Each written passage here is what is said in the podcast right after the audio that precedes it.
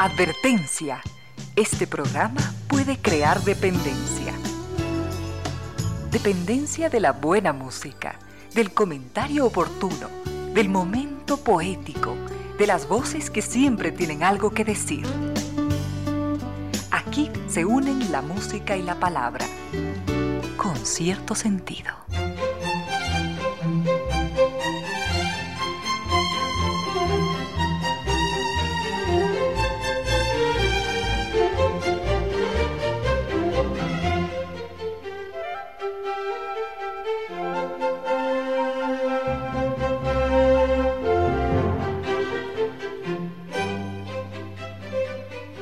La tarde y un minuto, bienvenidas, bienvenidos, gracias por sintonizar Radio Suceso 101.7, gracias por compartir estas horas de música, comentarios, entrevistas. Y ojalá, ojalá al final de la jornada, como siempre, podamos imaginar con estos favores que la fantasía nos hace, podamos imaginar que hemos rendido real, justo y merecido, merecidísimo homenaje a la inteligencia, a la sensibilidad, a la autoestima, a la confianza, a la alegría de vivir y siempre, siempre a las ganas de luchar de todos, donde quiera que nos encontremos, a las ganas de luchar por una vida más digna en lo individual en lo colectivo.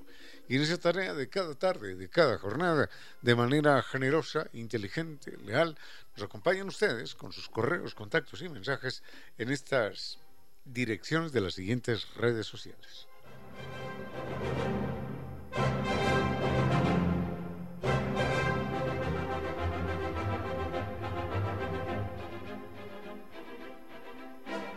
Correo electrónico de la radio es eh, sucesos arroba radio, sucesos.fm. Mi correo electrónico ramiro 10 arroba 477 arroba gmail.com. Mi Facebook, con cierto sentido, es Al frente en controles el doctor Vinicio Soria, dispuesto a entregarnos estupenda música. Y llegamos hasta ustedes gracias a la presencia de estas destacadas empresas e instituciones que creen que la radio, en medio de nuestras humanas e inevitables limitaciones, la radio puede y debe llegar siempre con calidad y calidez.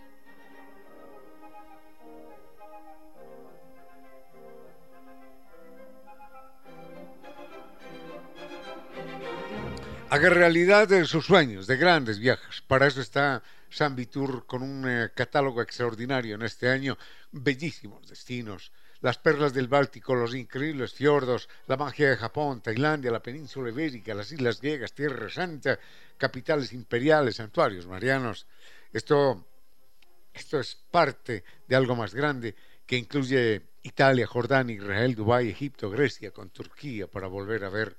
Así que recuerden que hay planes de financiamiento muy confortables, muy cómodos, muy elásticos. Puede reservar hoy su cupo y empezar a soñar y a viajar. Así que su salida siempre con guía acompañante desde Quito y garantía de 13 años. Esa es la experiencia de Tours. Recuerden, puede consultar su catálogo allí en Naciones Unidas y Veracruz o llamando al 600-2040. Recuerde, San Viturs cumple con sus sueños porque San Viturs siempre lo acompaña.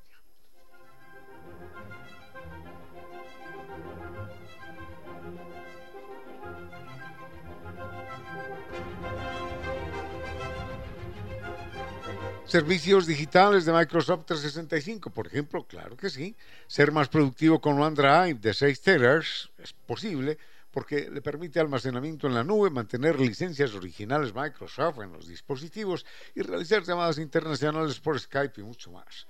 Contrate Microsoft 365 y páguelo en la misma factura de su servicio de Internet. Consulte en www.netlife.es o llame al 39 20000. NetLife mucho más que Internet.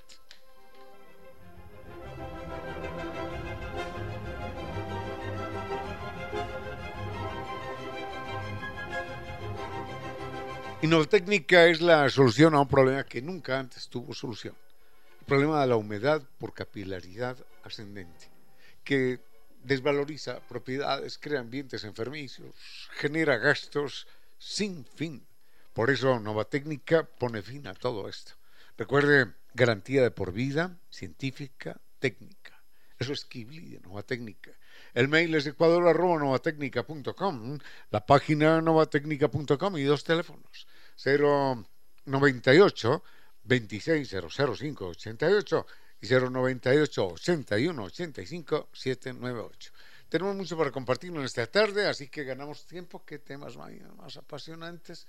Muy bien, pero en un momentito. Con cierto sentido.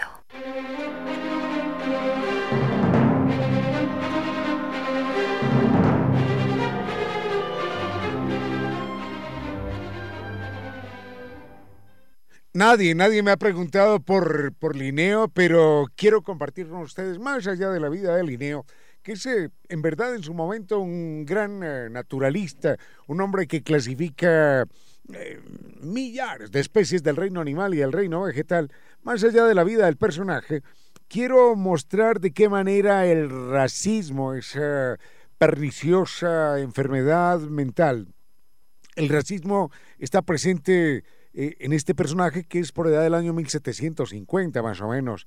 No podría dar mayores datos de él salvo sus eh, grandes conquistas en términos de la sistematización del conocimiento de aquel entonces, sobre todo de plantas y animales.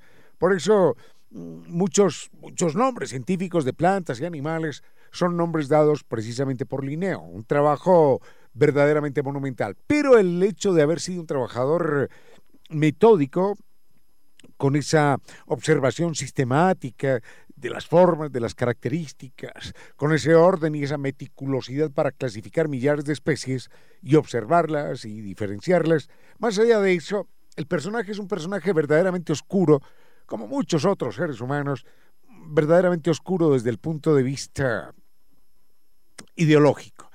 Por suerte, por suerte, estas cosas han venido cambiando con el tiempo y hoy esos conceptos de Linneo sobre la clasificación del ser humano, porque así como clasificaba las lagartijas y las plantas y una especie y la otra, también clasificó al ser humano y asumió que éramos cuatro las especies de seres humanos que habitábamos el planeta. Enseguida miramos cuáles son las cuatro especies según Linneo para que nos demos cuenta de hasta dónde puede llegar el ser humano en su fanatismo, en su locura, en su miopía, y por suerte, como hemos venido cambiando individual y colectivamente. A esta hora nuestros invitados son personajes que por alguna razón o sin razón alguna marcaron la historia. Hace un momento les comentábamos acerca de Linneo, un eh, científico sueco mm, extraordinario en términos eh, de método, de rigor, eh, de disciplina para clasificar millares de especies animales y vegetales. Pero a esa clasificación del Linneo tampoco escapamos los seres humanos. Y entonces decía que nosotros, los seres humanos, eh, existimos en cuatro tipos de especies. Lamentablemente, decía él también, eh, alguna vez una especie se va mezclando con otra. Y empezaba con el Homo americanus. El Homo americanus somos nosotros, ¿no? Los indígenas, los indígenas de este lado eh, del planeta, de América, ¿no? Antes de la llegada de los españoles. Las características que él nos atribuía, las copio y las repito textualmente, son estas. El Homo americanus es un animal obstinado, alegre, es un animal que vaga con libertad, se pinta con líneas rojas y se rige por las costumbres. Eso era todo lo que tenía que decir de nosotros, homo americanos. El homo europeus, para que al final lo, repitamos, el homo europeus era ligero de cuerpo, ¿no? muy esbelto, muy fino, ingenioso, ese sí, ingenioso, inteligente, trabajador, que no se pinta con rayas rojas el cuerpo, sino que lleva ropas ceñidas y elegantes, y se rige por dos cosas muy importantes, por la religión y por las leyes. Nosotros, los indios americanos, vagos, felices, obstinados, alegres, y nos regimos solamente por las costumbres. Aquí no había ni religión, ni había leyes, y ninguno era ingenioso. Machu Picchu se hizo solo, ¿no? Los cálculos astronómicos de, de los mayas eran producto de, la enseñanza de algún extraterrestre. Aquí ingenio e inteligencia no hubo nunca, de acuerdo con Linneo. Enseguida vemos cómo definía él a los asiáticos y cómo a los africanos. Con cierto sentido.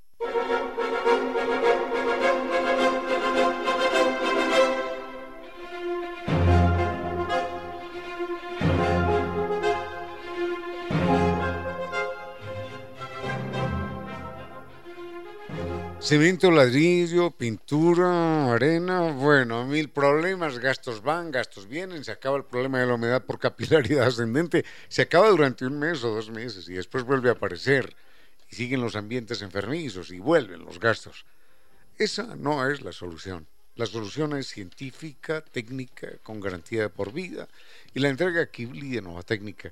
Recuerde el mail es ecuador.novatecnica.com, la página novatecnica.com y dos teléfonos, 098 26 588 y 098 81 85 798. Nueva técnica, garantía científica, técnica de por vida.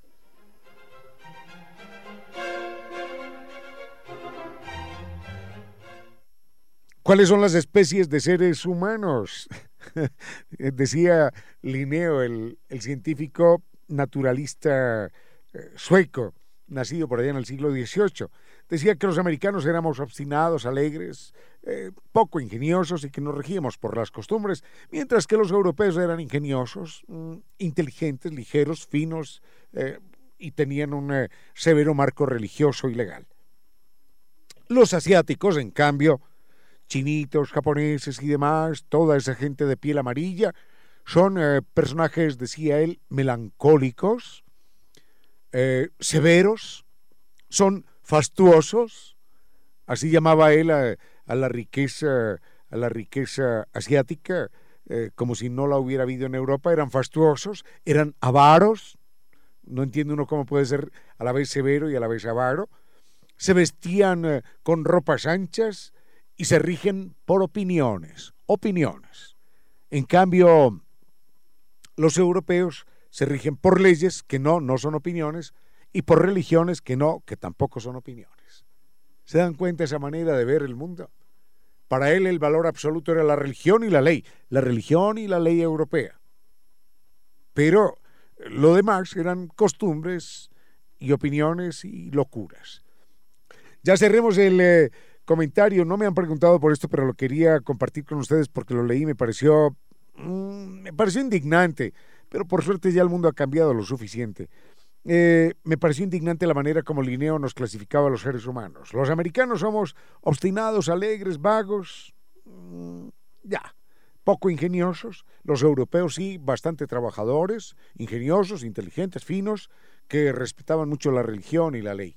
Mm, los asiáticos decían melancólicos, fastuosos, avaros, que se regían solo por opiniones. Y el homo africanos dice es de piel negra, indolente, disoluto, es vagabundo, perezoso, negligente, incapaz, miren pues qué cantidad de adjetivos, y se rige, escuchen por lo que se rige el Homo africanus, se rige por la arbitrariedad.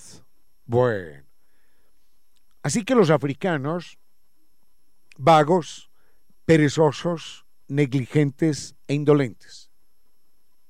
Y como eran tan vagos y tan perezosos y tan vagos y tan, y tan incapaces, por eso los norteamericanos, por ejemplo, importaron 70 millones de negros, de negros vagos, para que les hicieran el trabajo en los Estados Unidos.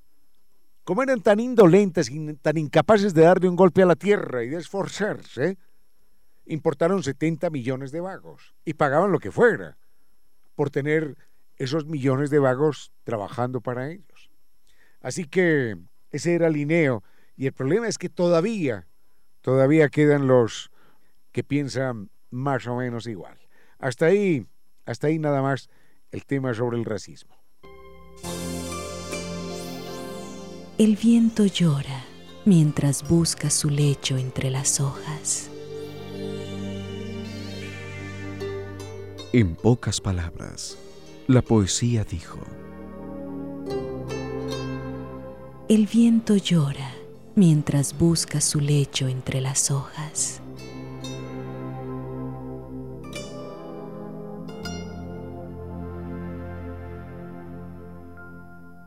Sigue con ustedes, Ramiro Díez. Con cierto sentido.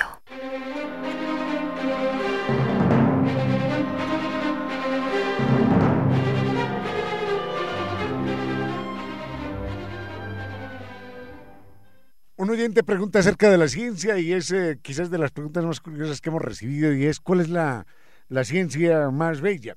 Mm, habría que señalar que si pensamos en los eh, filósofos ortodoxos, ellos no hablan de ciencias en verdad, sino de una única ciencia que de alguna manera se asimila a la filosofía, que es finalmente eso, el amor por la sabiduría, el amor por el conocimiento.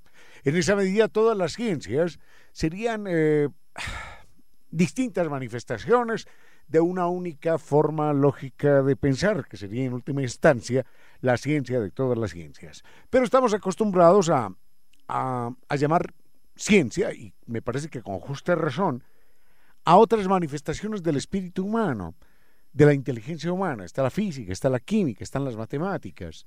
Con mucha eh, generosidad y con mucha inexactitud se habla de, de, otras ciencias también. Se habla de la ciencia del derecho, de la ciencia de la economía, de la ciencia de no sé qué otras cosas. Y en verdad estos campos, la economía, el derecho, por ejemplo, más allá de lo que digan los defensores ortodoxos, no corresponden a la definición de ciencia. Son, son disciplinas, son áreas del conocimiento, pero que son fundamentalmente de productos de carácter cultural, de carácter humano, y no tienen leyes universales. Así que enseguida miramos esto de, de la ciencia más bella, por la que pregunta un oyente. Con cierto sentido.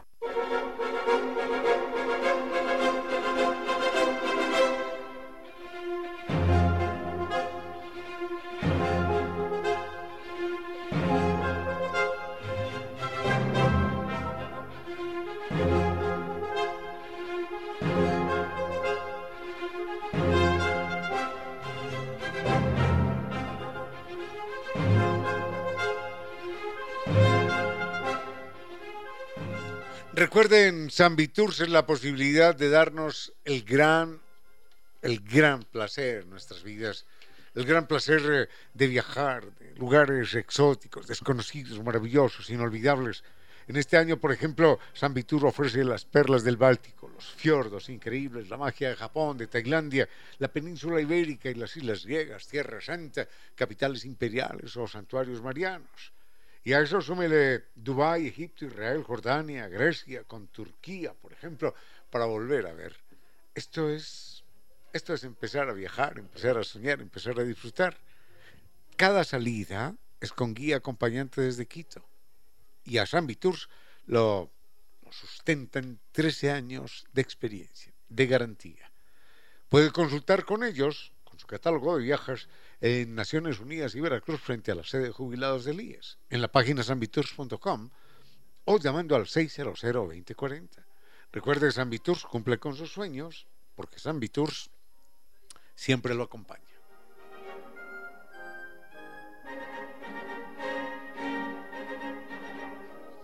Un oyente preguntaba por la ciencia más bella y la verdad es que es una pregunta complicada porque no se ha inventado lo que podríamos llamar el bellezómetro, el bellezómetro científico, es decir, el aparato que midiera la belleza de cada una de las ciencias. No, no se ha inventado y no se va a poder inventar porque la ciencia más bella, sin duda alguna, es aquella que a cada uno más le gusta. Habrá quien diga que es la matemática pura, otros que es la física, otros eh, la química. Mm, habrá quienes también, de manera un poco vanidosa, pero haciendo uso de un uso haciendo uso inexacto de la palabra ciencia, digan, no, es que lo mío, lo que yo estudio, esta carrera social, es una ciencia, por ejemplo, típico de la economía, típico del derecho, donde uno encuentra personas que insisten en llamar ciencia a la economía o al derecho, sin serlo. En todo caso, mmm, hemos pensado en cuatro ciencias, abuelo de pájaro, la matemática pura, la física, la química, la astronomía, no incluyo a la medicina, porque la medicina es eh, la combinación, la aplicación de distintas ciencias. ¿Y quién lo diría? En la medicina hay elementos también de orden subjetivo que no deberían existir en las otras ciencias. Así que excluyo, con todo, con todo el respeto, pero también con todo el rigor, excluyo a la medicina del campo de las ciencias, porque per se ella no es una ciencia, sino la aplicación de una serie de ciencias, la aplicación técnica y también científica de otras ciencias distintas. Así que enseguida hacemos una breve referencia a esto, recordando sobre todo a ese bellísimo personaje griego que se llamó Sócrates, el que decía, la verdad ama esconderse. Y el papel de la ciencia es justamente descubrir la verdad escondida detrás de las apariencias. Con cierto sentido.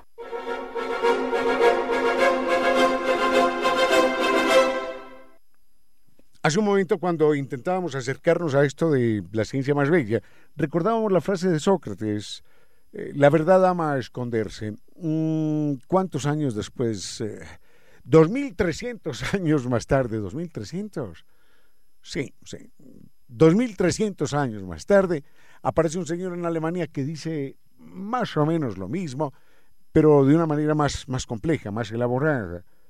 Es Carlos Marx Carlos Marx afirmaba, si la esencia y la apariencia de las cosas coincidiesen, toda ciencia estaría de más. Él lo que afirmaba era que la ciencia tenía un papel especial y era quitar, desgarrar las apariencias, eliminar eh, esa capa, esa capa superficial de información que nos dan los sentidos para penetrar en lo profundo de la esencia de las cosas. La visión empírica, la visión superficial de las cosas, nos conduce a, eventuales y a múltiples errores. Solo es el pensamiento lógico y detrás de ese pensamiento lógico, el pensamiento matemático, el que permite descubrir la verdadera esencia de las cosas, es decir, el pensamiento que permite eliminar la apariencia para llegar a la sustancia, a la esencia, a la verdad. Marx coincidía con Sócrates después de, de 2300 años. Enseguida vemos algo más acerca de una, de una ciencia que en particular es extraordinariamente rica en ese papel, en el papel de desgarrar la apariencia de las cosas para mostrarnos la verdadera esencia.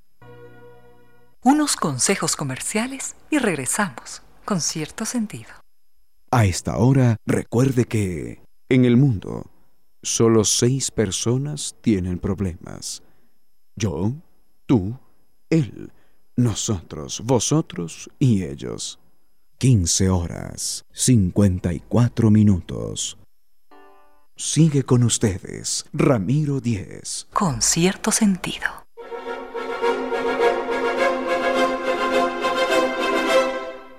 Hace un momento hacíamos referencia a una de las ciencias que tiene un papel, si se quiere, más estremecedor en el ser humano. Esa ciencia es la astronomía.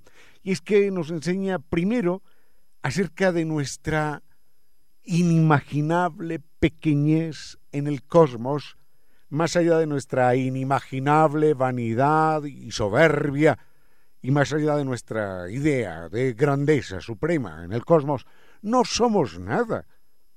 La galaxia nuestra no es nada, con sus miles de millones de soles, no es nada en el cosmos. Nuestro cúmulo de galaxias, eh, que son eh, el cúmulo local de galaxias, que son 52 galaxias eh, aquí en el vecindario, no son absolutamente nada en la inmensidad del cosmos. Recordemos que hay más, más galaxias, más estrellas en el cosmos, hay más estrellas que granos de arena en el planeta Tierra. Eso nos da una idea de lo que físicamente somos nosotros, los seres humanos, en términos a la grandeza del universo. Así que si hay alguna ciencia bella y profundamente conmovedora, es eh, la astronomía. La astronomía, ante todo, nos enseña lo que no es, es decir, lo que, lo que en verdad es, a pesar de que creamos lo contrario. Volvamos con la astronomía, un comentario corto acerca de los aportes que esta ciencia estremecedora nos entrega. Es una ciencia que nos enseña que, que eso que vemos en el cielo, en las noches, es la más grande mentira, es el más falso y espectacular de todos los montajes. Es la más mentirosa de todas las escenografías que podamos imaginar. Cuando miramos a las estrellas, no están allí. Ninguna de las estrellas que vemos están allí. Ya se han movido y eventualmente alguna habrá desaparecido, nunca lo sabremos, pero en todo caso, las estrellas que vemos no están allí.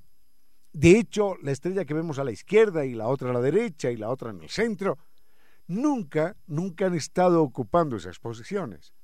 Porque una estuvo allí hace 300 años, la otra estuvo hace 1500 y la otra estuvo hace 700 años. Es decir, nunca, nunca estuvieron las tres en esa posición. En alguna ocasión también ponía este mismo ejemplo.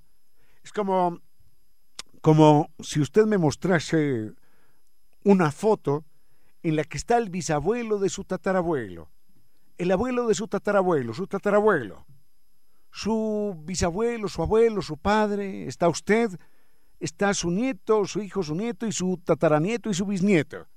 Están todos reunidos, eh, no sé, en el trole de Quito, sentados allí.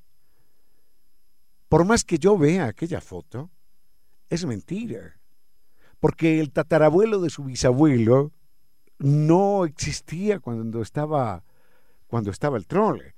Y el nieto suyo no estaba vivo, al bisnieto suyo no estaba vivo al mismo tiempo que estaba vivo el tatarabuelo de su bisabuelo. No, por más que, por más que estén juntos, sentados en la misma silla. Usted diría que aquello es un montaje, que aquello es una mentira. Eso pasa con el cielo. Cuando se estudia astronomía uno sabe que lo que uno está viendo en las noches estrelladas es un espectáculo extraordinario, pero es la más grande mentira del cosmos. Con cierto sentido.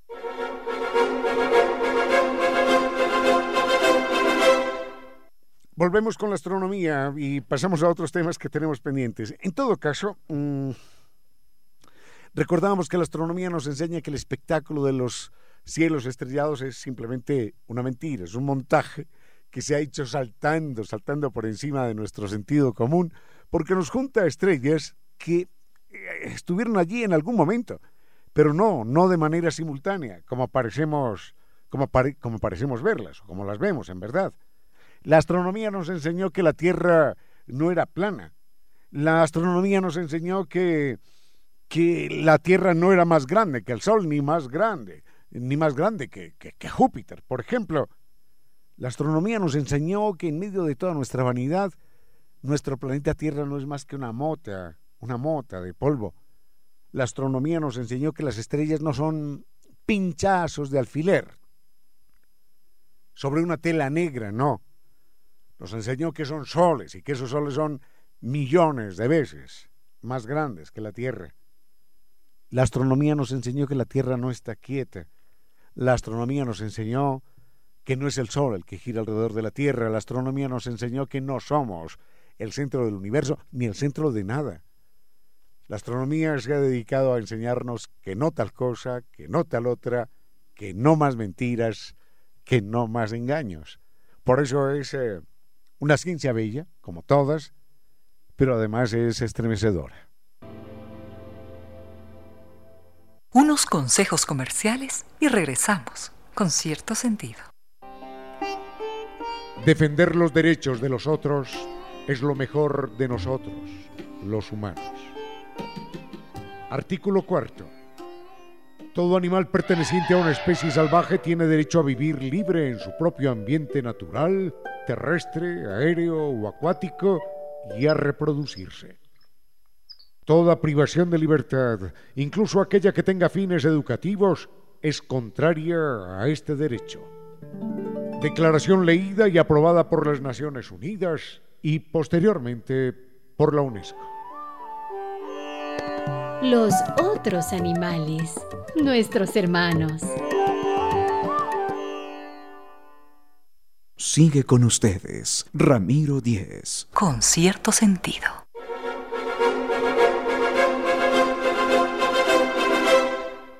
Ahora sí, ya cerremos esto de, de, la ciencia más bella, recordando que todas son bellas, porque la otra pregunta es sobre las civilizaciones más antiguas en la historia de la humanidad. Mm, imaginemos solamente esto. que todos los colores que vemos no son los colores reales de los objetos que nos rodean. Cuando uno dice, este ejemplo ya lo hemos puesto antes, ¿de qué color es eh, la camisa que tiene nuestro compañero Vinicio? Dice, esa camisa tiene color verde. Sucede que, que sí, que veo que tiene una camisa verde, pero esa camisa tiene todos los colores menos el verde. Si usted se pone una camiseta de, quién, del, Barcelona, que es una camiseta amarilla, eh, la camiseta del Barcelona tiene todos los colores menos el amarillo. Uno lo que ve es precisamente el color que el objeto rechaza. Cuando, cuando uno ve un negativo, uno ve el mundo al revés, uno ve el rostro de la persona al revés. Y en verdad es que uno está viendo siempre el mundo al revés. Uno está viendo el mundo en negativo porque está viendo los colores que los objetos no tienen. Si pudiéramos invertir aquello, entonces nos daríamos cuenta de que, de que los colores de los objetos, que los objetos que tenemos tienen los colores, precisamente los colores, los colores que no les atribuimos. Esa camiseta rosada tiene todos los colores menos, menos el rosado. Así que dejémoslo ahí, dejémoslo ahí y vayamos enseguida con esto de las civilizaciones más antiguas. con cierto sentido.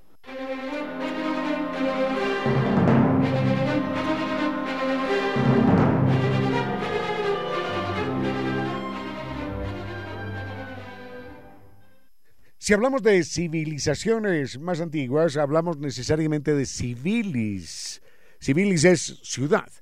Es decir, en qué momento tuvimos los primeros asentamientos fijos. ¿En qué momento abandonamos nuestra condición de animales nómadas? Fue aquello necesariamente en el momento en el que inventamos la agricultura. Ya no podíamos sembrar e irnos, no, no, no. Ya teníamos que sembrar y cultivar y cuidar y vigilar aquello y esperar la cosecha. Y en todo ese tiempo transcurrido entre el momento de sembrar y, y recoger la cosecha, eh, terminamos levantando muros y techos para, protegernos y mm, terminamos eh, decorando las casas, por ejemplo, y terminamos por inventar la cerámica y la cestería, y no solamente decoramos las casas, los muros, sino que también decoramos las cerámicas y apareció el arte como gran creación humana. Así que la primera civilización humana podríamos señalar que data de hace aproximadamente 10.000 años, cuando surge la agricultura. Civilización que incluye un asentamiento fijo, la aparición de las casas, es decir, el, el germen de la ciudad, la aparición del arte y el invento de las jerarquías religiosas y políticas, que son lo mismo. Recordemos que con la agricultura descubrimos que una, sola persona sembrando un terreno podría dar de comer a 20, 30, 50. Y en ese momento, cuando las personas pueden dar de comer a tantas, aparece una casta, una casta sacerdotal, una casta política, que decide ya no más trabajar y explota el trabajo de los demás. Así que la civilización humana nace con la agricultura, con las casas, con la pintura, con el arte y con las jerarquías políticas o religiosas que en el fondo, en el fondo, son lo mismo. Con cierto sentido.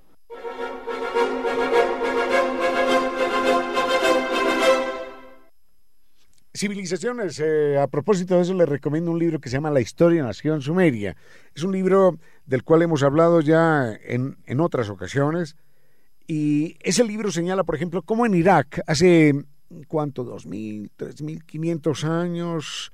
Eh, hace unos 5.500 años aproximadamente, en Irak, en esta zona que hoy es botín de guerra y que ha sido bombardeada y despedazada, aparecen las primeras ruedas de carros hace 5.500 años. Aparecen las primeras ruedas de carros y se conservan esas ruedas con los ejes.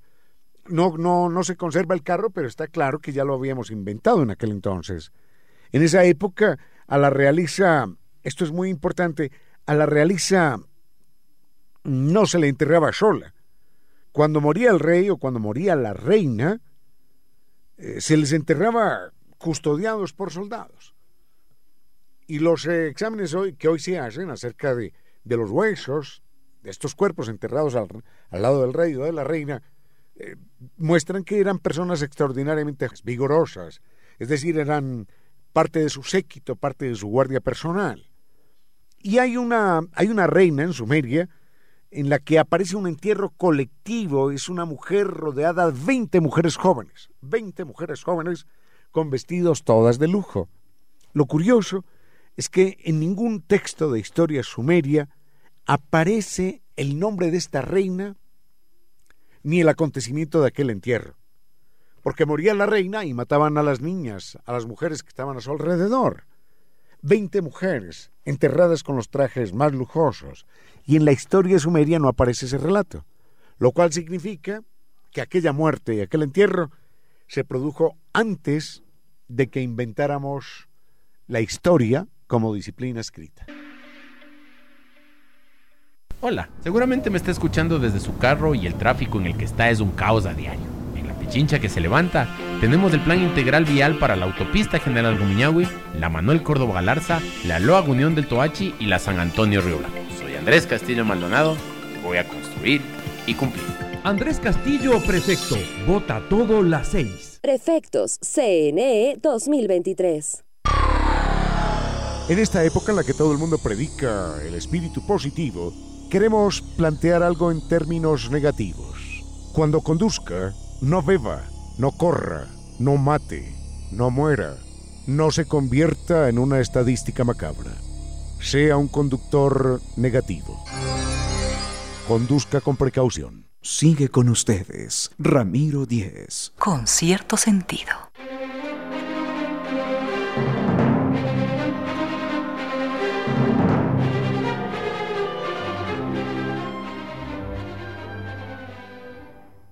Un oyente dice que está confundido porque en alguna ocasión escuchó o leyó acerca del grito de independencia en América y su vinculación con la invasión napoleónica. Dice que tuvo que ver lo uno con lo otro.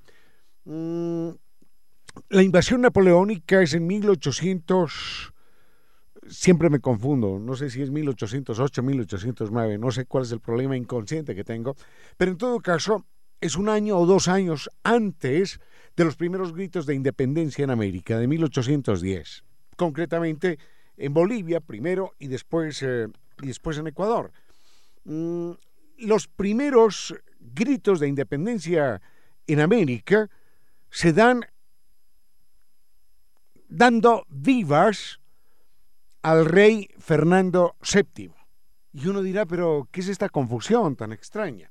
Lo que pasa es que en 1808, 1809, pido disculpas por esa confusión, Napoleón invade a España y entonces toman prisionero al rey, al rey Fernando VII, y en ese momento un grupo de criollos, no eran así revolucionarios, sino de criollos en distintas partes de América, cuando conocen la noticia, dicen, bueno, mm, dado que no tenemos un gobierno central en España, nos vamos a constituir en gobiernos acá en apoyo al rey de España. Por eso, por eso resulta curioso, por eso resulta extraño que los primeros movimientos de independencia en América, los primeros gritos de independencia, no solamente hablen de, de viva, viva, viva la patria americana, que tampoco existía ese concepto, sino que ante todo era viva el rey Fernando VII. Curiosamente, los revolucionarios, las personas de más avanzada ideológica políticamente, estaban a favor de Bonaparte por varias razones, por supuesto, enseguida las miramos. Con cierto sentido.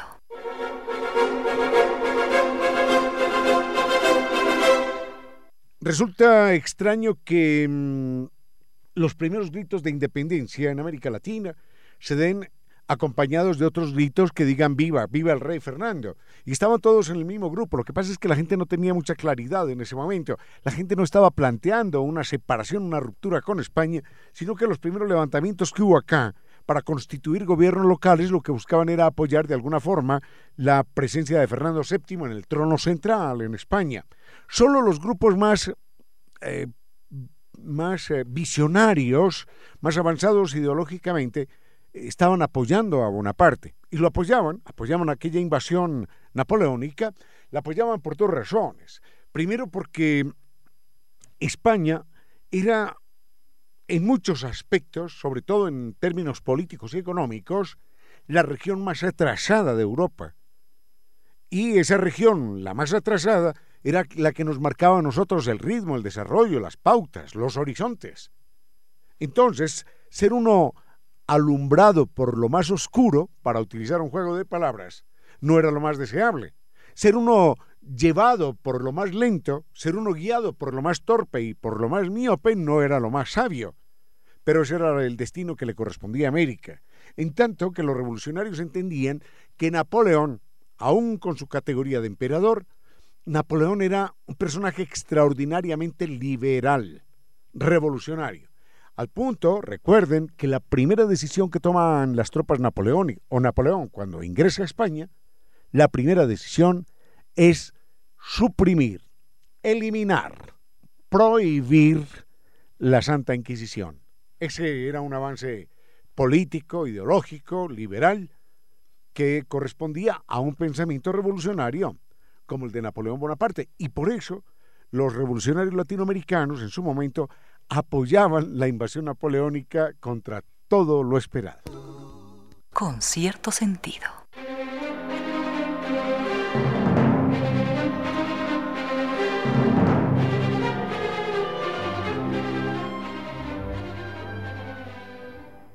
Una nota final que a veces eh, desata algunas incomodidades en algunas personas porque la gente vive, vive de frases, vive de, historias, de leyendas, pero es importante señalar que cuando se dice que el primer grito de independencia en América y el primer gobierno independiente que se da en América se da en Quito, en Quito, Ecuador, eh, no es no es del todo cierto. No, no, no es del todo cierto, no, no, simplemente no es cierto.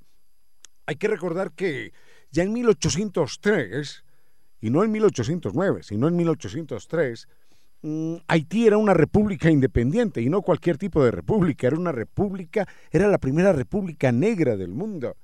Haití en 1803. Y es, es América Latina. Pero además en ese mismo año de mayo, mayo de 1809, Mm, un grupo de patriotas bolivianos en Chuquisaca se subleva contra el poder español y crean un gobierno independiente durante varios meses, como sucedió en Quito, crean un gobierno independiente durante varios meses con, centenares de muertos después de la insurrección. Así que, objetivamente, más allá de que seamos conocidos como Quito, Luz de América, por aquel grito de independencia de agosto de 1809, hay que recordar que, que antes había estado Haití seis años atrás y eh, en ese mismo año, en el mes de mayo, 25 de mayo, si no estoy mal, 25, 26 de mayo, los bolivianos habían dado el primer grito de insurrección y habían logrado el primer gobierno independiente de Sudamérica. Con cierto sentido.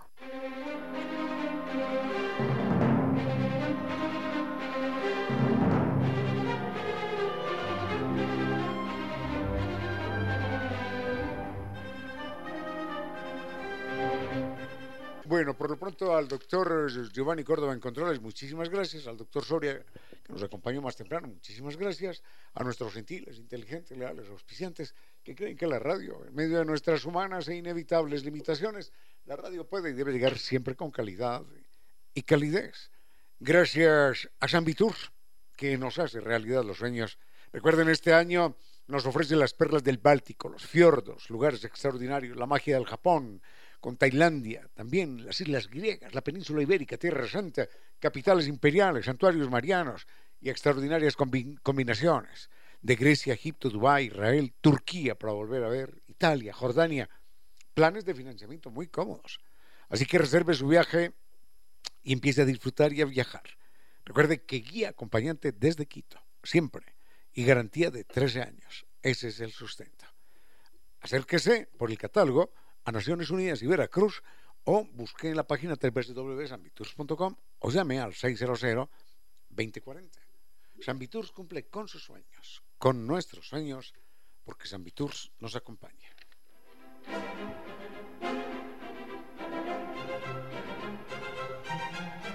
Microsoft 365 significa ser más productivo con OneDrive de 6 teras de almacenamiento en la nube y mantener licencias originales Microsoft en los dispositivos. Además, realizar llamadas internacionales por Skype y mucho más. Recuerde que puede contratar Microsoft 365 y pagar la misma factura de su servicio de Internet. Conozca más en la página netlife.es o llame al 39 20000. NetLife número uno, más que Internet.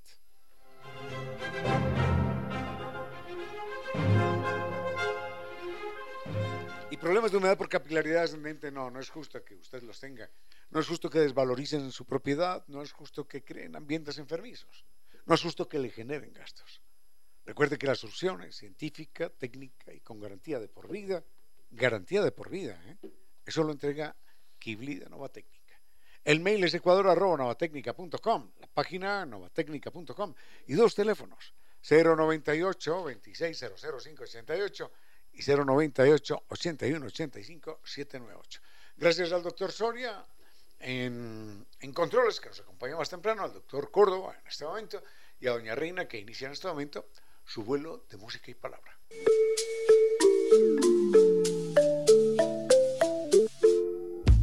Y ahora, bienvenidos a un vuelo de música y palabra. Bienvenidos a este espacio con cierto sentido, con Reina Victoria Díaz, para que disfruten de un vuelo de, música y palabra.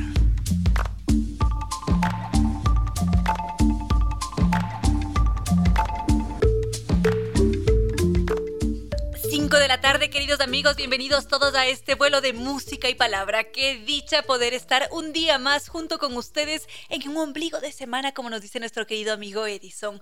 Muchas gracias también al doctor Córdoba en Controles, que está ya listo para entregarnos una muy buena selección musical. Y hoy día todavía Mm, no, todavía no voy a revelar eh, esos temas que ustedes han sugerido. Solamente recuerdo las de redes sociales: Facebook con cierto sentido, Twitter, arroba Reina Victoria DZ, Instagram y TikTok, arroba Reina Victoria 10.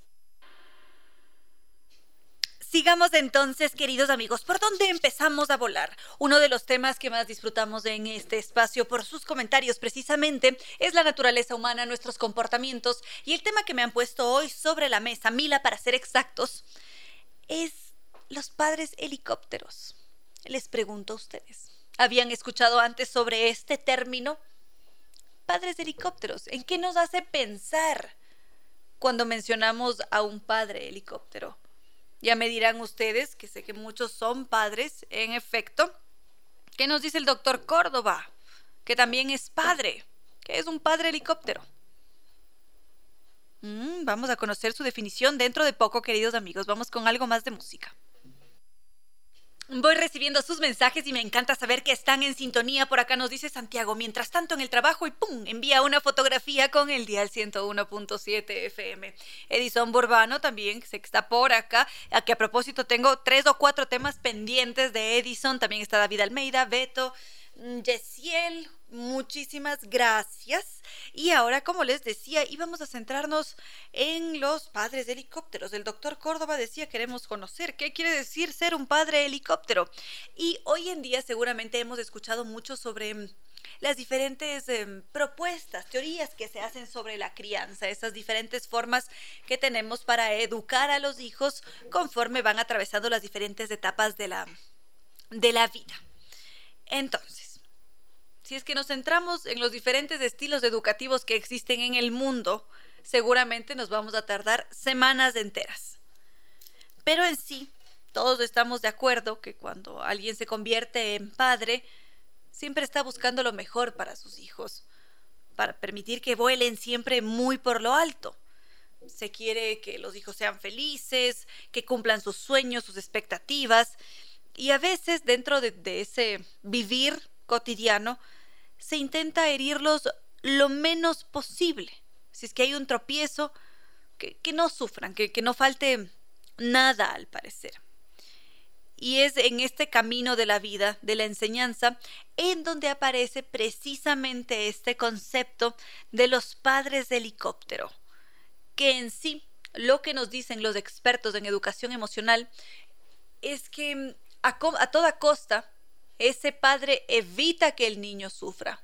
Entonces, le dice, no te preocupes, yo consigo la cartulina, no te preocupes, yo puedo hacer esto por ti, no te preocupes. Mm, ¿Alguien te dijo algo? Yo me encargo de, de solucionarlo. Y de alguna manera se empieza a crear una sobreprotección sobre los niños Y esto finalmente hace que, por ponerle un término, sean un tanto incapaces. Enseguida revisamos por qué dicen esto los expertos en educación emocional, los expertos en crianza, en educación y en inteligencia emocional también. Sigamos entonces con los padres de helicópteros. Como les había dicho hace un momento, este será quizás un concepto que se viene manejando desde 2018 aproximadamente, ya con fuerza, ya empieza a aparecer en los medios de comunicación, se hace mucho énfasis en esta crianza helicóptero, que en sí hace referencia a este estilo de crianza en el que los padres sobreprotegen a sus hijos, de alguna manera son un tanto controladores y no los permiten ser. Entonces, esto evidentemente empieza a tener un impacto en el largo plazo, porque ese padre helicóptero está constantemente pendiente del niño, sobrevalora sus capacidades, cuidado se cae, cuidado no es capaz de sostenerse en pie y de alguna manera se lo limita en sus movimientos, en la actuación y esto tiene un impacto tremendo a nivel emocional. Ahora que estamos escuchando esto, seguramente nuestro primer pensamiento va a ser, pero ¿cómo sabemos si es que es una sobreprotección? Es un criterio extremadamente subjetivo. Pero desde la ciencia se hacen siempre esfuerzos para aproximarse a estos conceptos, para comprender estos fenómenos y darnos pistas. Entonces, en varias universidades de Estados Unidos, como la de Minnesota, la de Carolina del Norte, mmm, la, en Suiza también, la de Zurich, se han reunido y han agarrado a una buena muestra de individuos para estudiar esta crianza helicóptero. Y en sí, las conclusiones que se han sacado de estos diferentes estudios sobre el mismo tema en diferentes continentes y territorios es que los niños que reciben esta, esta crianza helicóptero, cuando son sobreprotegidos, cuando existe un exceso de control, no pueden manejar bien sus emociones. No existe una buena regulación emocional y lo más probable es que presenten problemas escolares desde muy temprana edad, aproximadamente desde los 10 años. Enseguida, los investigadores también han determinado que a veces quienes han recibido esta clase de crianza están acostumbrados a tenerlo todo fácil. Todo se resuelve con un clic. Y mucho más en esta época. Quiero mm, comprarme una papita frita, pues hay este servicio de delivery que me trae la papita frita. Resuelto con un clic. Quiero sacar una cita, lo resuelvo con un clic. Y todo está dado de una forma fácil. Y esto hace que más adelante, cuando existen inconvenientes, cuando hay que manejar frustraciones o fracasos, ese mismo niño, o que en su momento fue niño y que después es adulto, no tiene esa capacidad para regularse, para gestionar la emoción, hacer algo con ella y salir de ese mal, mal trago. Estos son algunos de, de, de las consecuencias que podrían surgir a partir de una crianza helicóptero. Voy a leer sus mensajes y enseguida continuamos.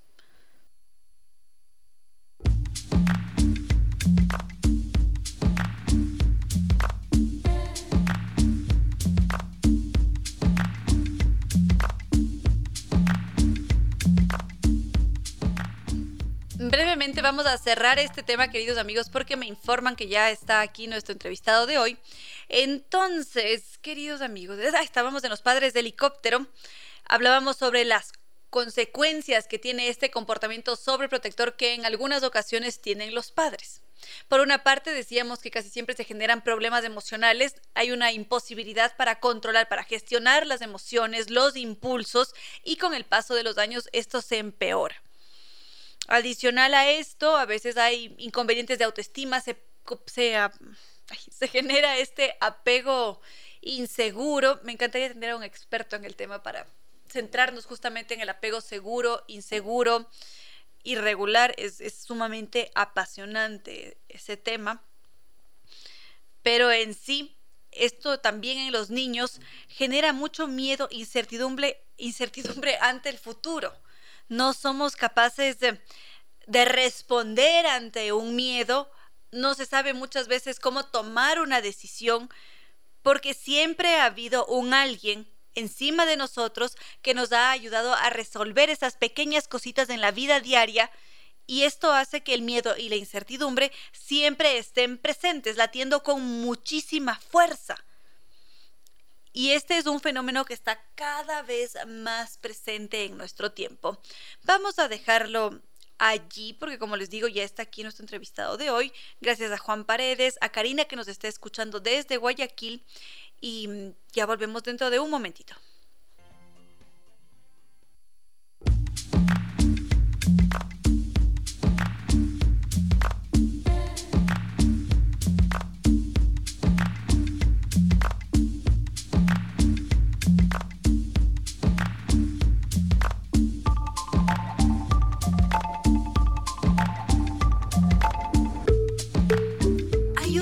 Que quizás eh, no lo hemos topado lo suficiente y deberíamos, queridos amigos, porque de alguna manera está en boca de todos, es un fenómeno global y merece mucha atención ser muy cautelosos. Y es la moda. Seguramente se han dado cuenta como a nivel global nos gusta vernos bien, hay ciertas prendas que nos gustan más que otras, hay diferentes estilos, las generaciones además eligen ciertos tipos de ropa.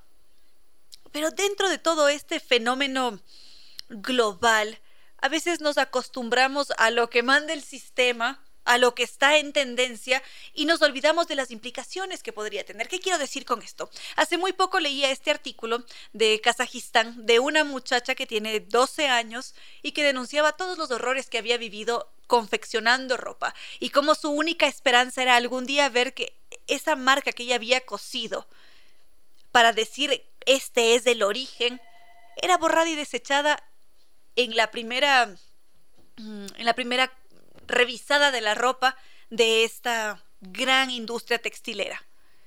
Y esto es algo que pasa siempre con varias compañías que crean moda y ropa en cantidades ingentes. Y es preocupante. Y hoy día Escuchen esto, queridos amigos, tenemos a una experta en el tema. Somos muy afortunados además porque aterrizó hace muy poco desde Corea. Es Anabel López, la hemos tenido antes en este programa, solamente en esas contadas ocasiones cuando visita el país. Qué grato tenerte por acá. Bienvenida de vuelta. Reina Victoria, muchísimas gracias. Yo aquí encantada. Gracias porque me recibes siempre, oye, con todo el cariño del mundo. A mí me encanta tu programa, así que feliz de estar aquí. Tú sabes que este es tu espacio y qué mejor que poder tenerte aquí y centrarnos en la moda sustentable, en otra forma de consumir moda, porque hay que reconocerlo. Nos encanta tener diferentes prendas, jugar con los estilos, porque forma parte de la identidad también la moda. Sí, totalmente. O sea, la moda expresa. Tú puedes tener prendas que te representen, que sean parte de tu personalidad, pero no por eso em, tienes como el permiso de estar comprando, votando, comprando, votando, comprando, contaminando un montón, metiéndote a este circuito vicioso de la explotación de de las marcas de moda rápida. Yo creo que sí, la moda te representa, pero por eso mismo deberíamos comprar una prenda buena que sea parte de ti y que no la quieras desechar y que la puedas combinar de diferentes maneras como para expresar diferentes looks o para diferentes ocasiones. Que esto es lo que hacían nuestros padres, por ejemplo. Exactamente. Por ejemplo, mi mamá tiene pantalones con una vida de 30 años. Sí, este abrigo que estoy puesta tejió mi mamá ella lo usó y yo lo sigo usando. Y claro, es ya parte de mí, es parte de mi mamá y no lo quiero desechar, o sea, es hermoso, a mí me encanta súper calientito y pues la ropa debería ser eso, ser parte de ti, no un pedazo de nada que va a la basura después de la estación. Esto querría decir quizás que no siempre hay que estar en tendencia, porque cuando tenemos una prenda en concreto, a veces no va con lo que te está vendiendo el la tendencia, justamente. Pero es que para mí las tendencias son como una, una intención de las marcas de moda rápida para vender y para tener a todos como uniformados. Entonces yo la verdad no soy muy partidaria de seguir tendencias, intento no hacerlo porque mm, si es que no sigues tendencias, la prenda que llevas nunca va a pasar de moda. Si es que no está en tendencia, tampoco va a estar fuera de tendencia. Eres mucho más libre.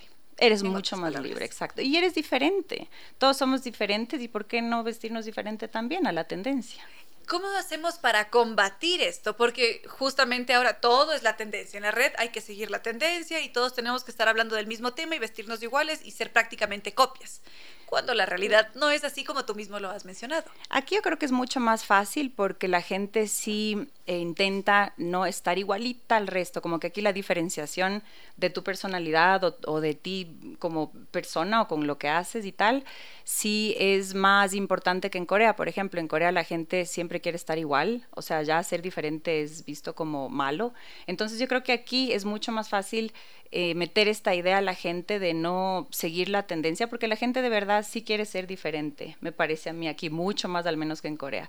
En Corea me está, estoy intentando meter esta idea porque allá todo es más rápida, pero como que sí cuesta porque la gente tiene que ser igual ellos van a una tienda de ropa y dicen, ¿cuál es la prenda más vendida de la tienda? Y esa se quieren comprar. Entonces, sí. Contra todo pronóstico, porque a veces cuando uno va a la calle y dice, ay, mira, tiene mi mismo saco que... No quiero, qué horrible. Sí, sí, sí, ¿Por qué pasó esto? Exacto, allá es lo contrario. Entonces, tu gran proyecto ahora es fomentar la moda sustentable en Corea y también en el Ecuador.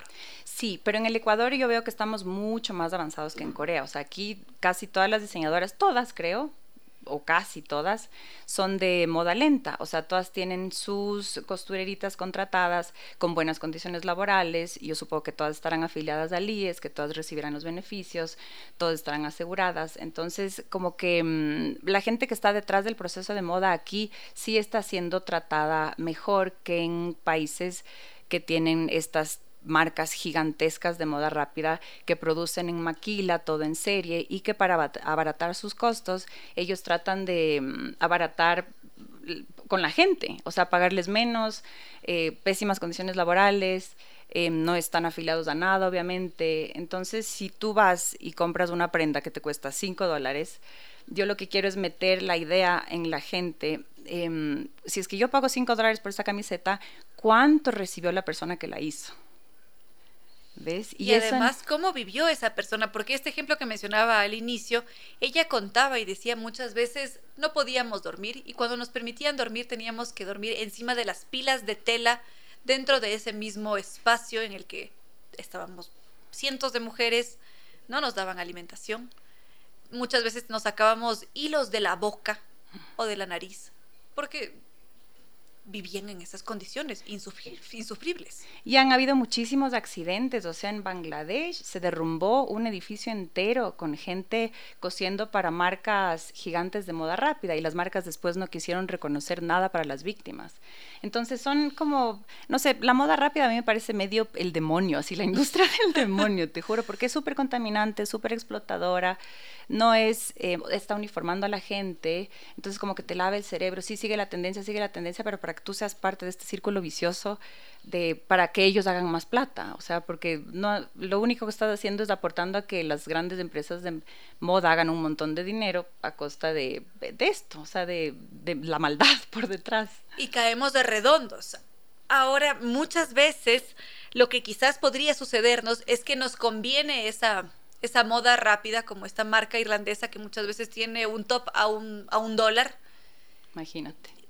Y luego nos encontramos con ese top bellísimo que vale 120 dólares. Y ahí decimos...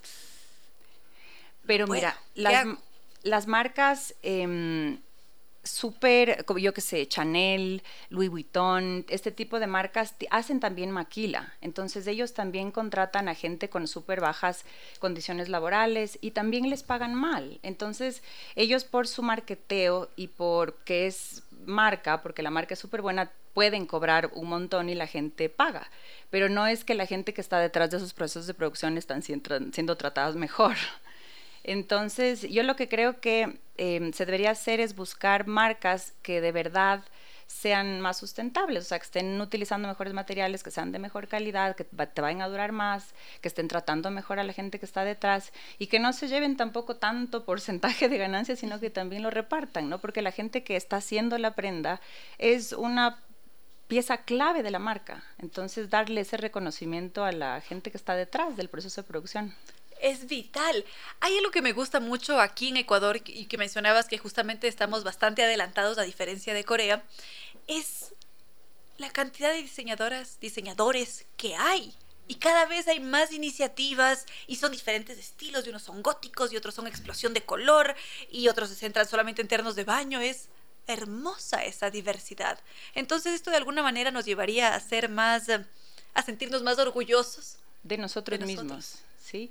Totalmente. Especialmente aquí en Ecuador yo veo que hay tantos nuevos diseñadores que están emprendiendo y tienes que ser súper valiente para emprender porque no es fácil, pero a mí me da como mucho orgullo porque ponte en Corea, estudian para ser diseñadores de moda, pero el sueño de ellos es trabajar para una marca rápida, o sea, para una marca grande.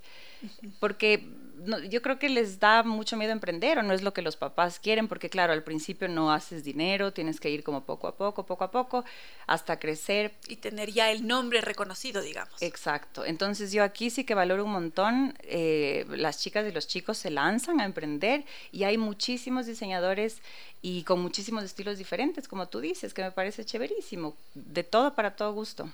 Y en cuanto a apoyos entre el mismo colectivo, ¿eso está presente? Es decir, ¿se recomiendan entre diseñadores o siempre están presentes por ahí los celos? Porque a veces esto también pasa, hay que reconocer que somos humanos y que a veces una envidia se va por ahí. Sí, mira, yo como me fui dejando eh, mis clientes acá, a mí a veces me escriben a Corea y me dicen, oye, necesito un vestido como este y tal, o, hazme un diseño para ver para esta ocasión, y yo ya no puedo, pues estoy allá. Entonces yo sí recomiendo a otros diseñadores de acá.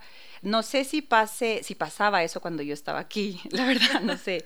Y yo lo que veo es que, por ejemplo, em, hay muchas influencers o gente que está metida mucho en redes que mm, me parece que apoyan un poco más a las marcas de afuera, o sea, en mi experiencia, como que al principio sí que conocí, les conocí y, nos vimos, hicimos eventos y tal, pero llegó un punto, no sé si fue porque me fui, pero se perdió absolutamente todo contacto y nunca más ni me siguieron, ni me cubrieron, ni me promocionaron, ni nada, entonces no sé, no sé por qué. pero, pero era lo que te sucedió. Sí, de mi experiencia.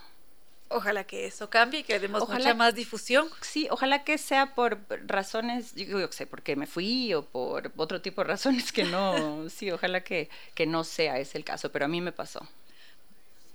Que no vuelva a repetirse. Ahora sí es que regresamos con la moda sustentable. ¿Qué recomendaciones nos darías como consumidores? Como consumidores, em, yo creo que deberíamos cambiar este patrón de consumo. Bueno, aquí solo tenemos dos estaciones, entonces al final nos ponemos la misma ropa todo el año, porque el clima es súper parecido, pero mm, allá son cuatro estaciones y súper definidas, entonces la gente sí compra y desecha, compra y desecha, compra y desecha. Entonces yo lo que recomendaría es, en lugar de comprar prendas baratitas, que mm, que no son de buena calidad y que sabes que te van a durar tres meses, cuatro, cinco meses, cómprate algo bueno de una marca que conozcas y que sepas lo que está haciendo, que sepas lo que está detrás de esa marca, porque las marcas de moda lenta ahora comunican lo que está detrás del proceso de producción. Entonces, como conocer un poco más, empaparte un poco más de lo que está pasando, de las marcas que hay, de la oferta y em, ser más consciente al momento de consumir y no generar tanta basura. Yo creo que y en este mismo proceso es válido hacer un intercambio de prendas o quizás acudir a, las prendas de segunda mano. Totalmente. El otro año cuando vine hice un evento de, venta de mi closet. Y, y, del closet de mi hermana y del closet de mi madre. Y sacamos todas las prendas. Y claro, es reusar, ¿no? O una prenda, yo que sé, de una, una prenda antigua que no se, que, o que no se vendió, o que no te vas a poner, cambiarle un poquito el diseño. Em, como que ser más creativos en ese sentido. Tú estás constantemente renovando tus propias piezas. ¿Cómo funciona ese proceso creativo a la hora de crear una camiseta, un saco? Porque es complicado si has oído en casa de herrero cuchillo de palo, ¿no? Yo soy cero, o sea, tengo prendas, no te miento, de cuando tenía 20 años, de cuando tenía 15, o sea, como tengo la misma talla, me pongo las mismas cosas de siempre. Cambio, yo que sé, una blusita que ya le veo y digo, puta, esto ya está súper, hiper viejo, ahora sí. Ya se nota, rasgadito. exacto. Pero, pero tengo, oye, prendas súper viejas y no, hay cosas que me da mucha pena botar porque son parte de mí. Entonces, yo sí soy cero cero, como que no consumo mucha moda. Creo que por eso me hice también diseñadora de modas, porque salía así de shopping y no me gustaba mucho nada, entonces dije, bueno, pues me haré lo mío. Me hice la primera tanda y con eso me quedé para siempre. Y déjenme decirles, queridos amigos, que Anabel López se viste hermoso. Qué Soy linda, fan de tu trabajo. Qué divina, gracias. Entonces, ya para ir cerrando esta entrevista, ya nos diste algunas recomendaciones, algo que tengamos que saber sobre tu estadía aquí en Quito, ¿va a haber algún evento en donde podemos encontrarte? Sí, Bella, me quedo hasta el 5 de febrero, pero el 31 de enero quiero hacer un evento en La Mezcalería. La Mezcalería es un nuevo lugar que está súper chévere, que está en el segundo piso de Frida Tacos en la Floresta. Y mm, voy a hacer ahí un evento de exhibición de prendas, va a ser como un showroom, vamos a tener DJ y pues para que prueben los mezcales, los cócteles que tienen ahí que son deliciosos, las picaditas, va a haber comida de Frida también, así que los que quieran venir el 31 de enero a las 7 de la noche están súper invitados. Una gran fiesta. Una gran fiesta. Y ahí sí, a vivir la moda sustentable. Exacto, que se prueben las cosas, que se tomen las fotos, ahí conversamos y nos divertimos. Magnífico, muchísimas gracias Anabel y felicitaciones por todo lo que estás consiguiendo allá en Corea. Muchísimas gracias a ti, Reina Victoria, muy linda. Como Siempre siempre, más guapa te veo cada vez. Tú, tus reflejos. Gracias.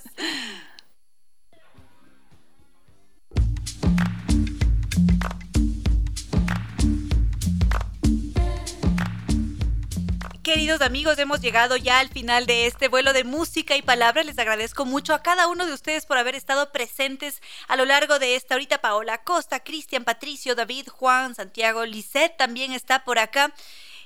Enseguida, cuando ustedes quieran saber cómo se llama una canción que pusimos en el espacio, me escriben como lo ha hecho Lisette y les respondo inmediatamente. Nada, queridos amigos, con esto no me queda más que decirles que no fue más por hoy, que los quiero mucho y que será hasta mañana jueves.